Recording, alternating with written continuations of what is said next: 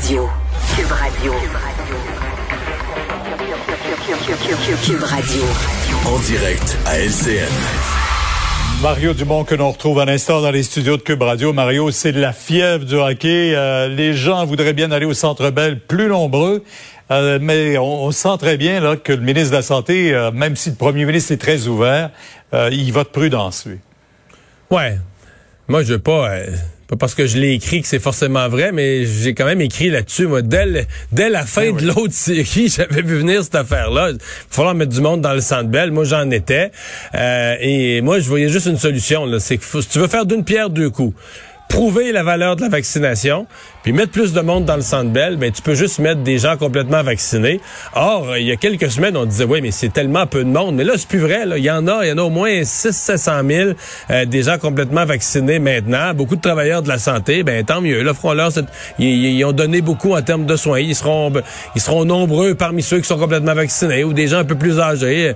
Mais je veux dire, euh, moi, je pense que la, la clé, elle est là. là puis là, tu viens de prouver d'une façon claire. Les Dodgers de Los Angeles avaient fait ça. Ils ont créé euh, au début là, des sections dans le stade, des sections de gens vaccinés.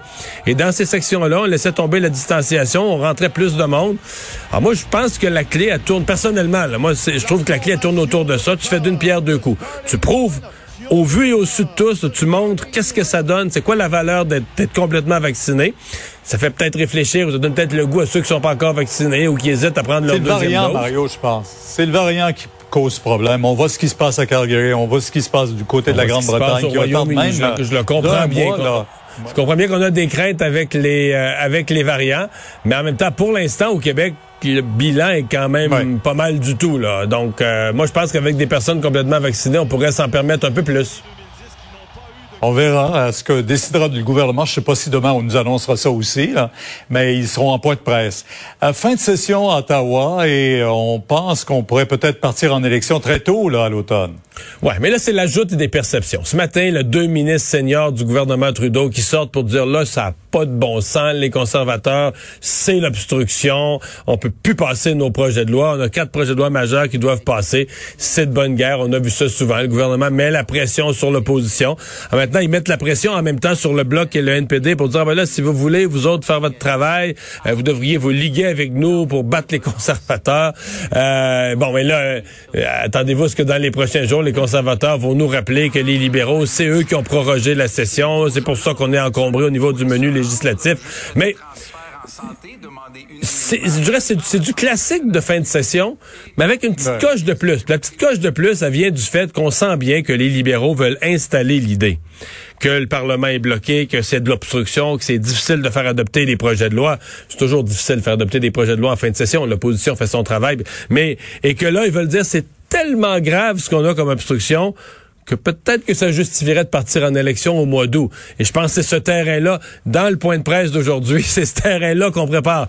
Oui, la fin de session parlementaire, comme toutes les autres fins de session, mais particulièrement euh, l'idée que l'obstruction, cette fois-ci, est si grave qu'on va peut-être être obligé de débloquer ça en partant en élection au mois d'août. C'est ce qu'on appelle un oui. Là, hein? on veut pas, mais on y va. Euh, mais qu'est-ce qui se passe du côté des forces armées canadiennes? Encore une fois, là, le numéro 2, euh, Mike Rouleau, qui doit à son tour démissionner. Oui, mais ça n'a pas d'allure. Euh, ça n'a pas d'allure ce qu'ils ont fait, Pierre. L'ancien chef d'état-major est sous enquête. Bon, l'enquête quand même des allégations graves, des conduites sexuelles. Et là, on, va jouer, imaginez l'image, on va jouer au golf avec, non seulement on va jouer au golf avec, mais on va jouer au golf avec sur le terrain des militaires. Donc, on sait, et ceux qui vont jouer au golf sont des hauts gradés, dont ce monsieur Rouleau qui a démissionné aujourd'hui, qui lui était, comme dans l'ordre de hiérarchie, comme le, boss de la police militaire, qui coordonne les enquêtes. Enquête. Alors, imaginez l'image que ça donne que l'enquête est sérieuse. Là. Quand tu dis, tu vas jouer au golf avec l'enquêté, d'autant plus que tu sais que tout le monde va le savoir dans l'armée parce que les autres golfeurs là, qui, qui, sont là au départ sur les trous, qui vont jouer ensemble, c'est tous des militaires. Ils s'applacotent pas. Pierre, qu'est-ce que tu pensez? Tout le monde ben se dit ça. Ben, tu sais pas que c'est que j'ai vu au golf, ils étaient ensemble. Et donc, les victimes se disent quoi? Sur le sérieux de l'enquête, c'était...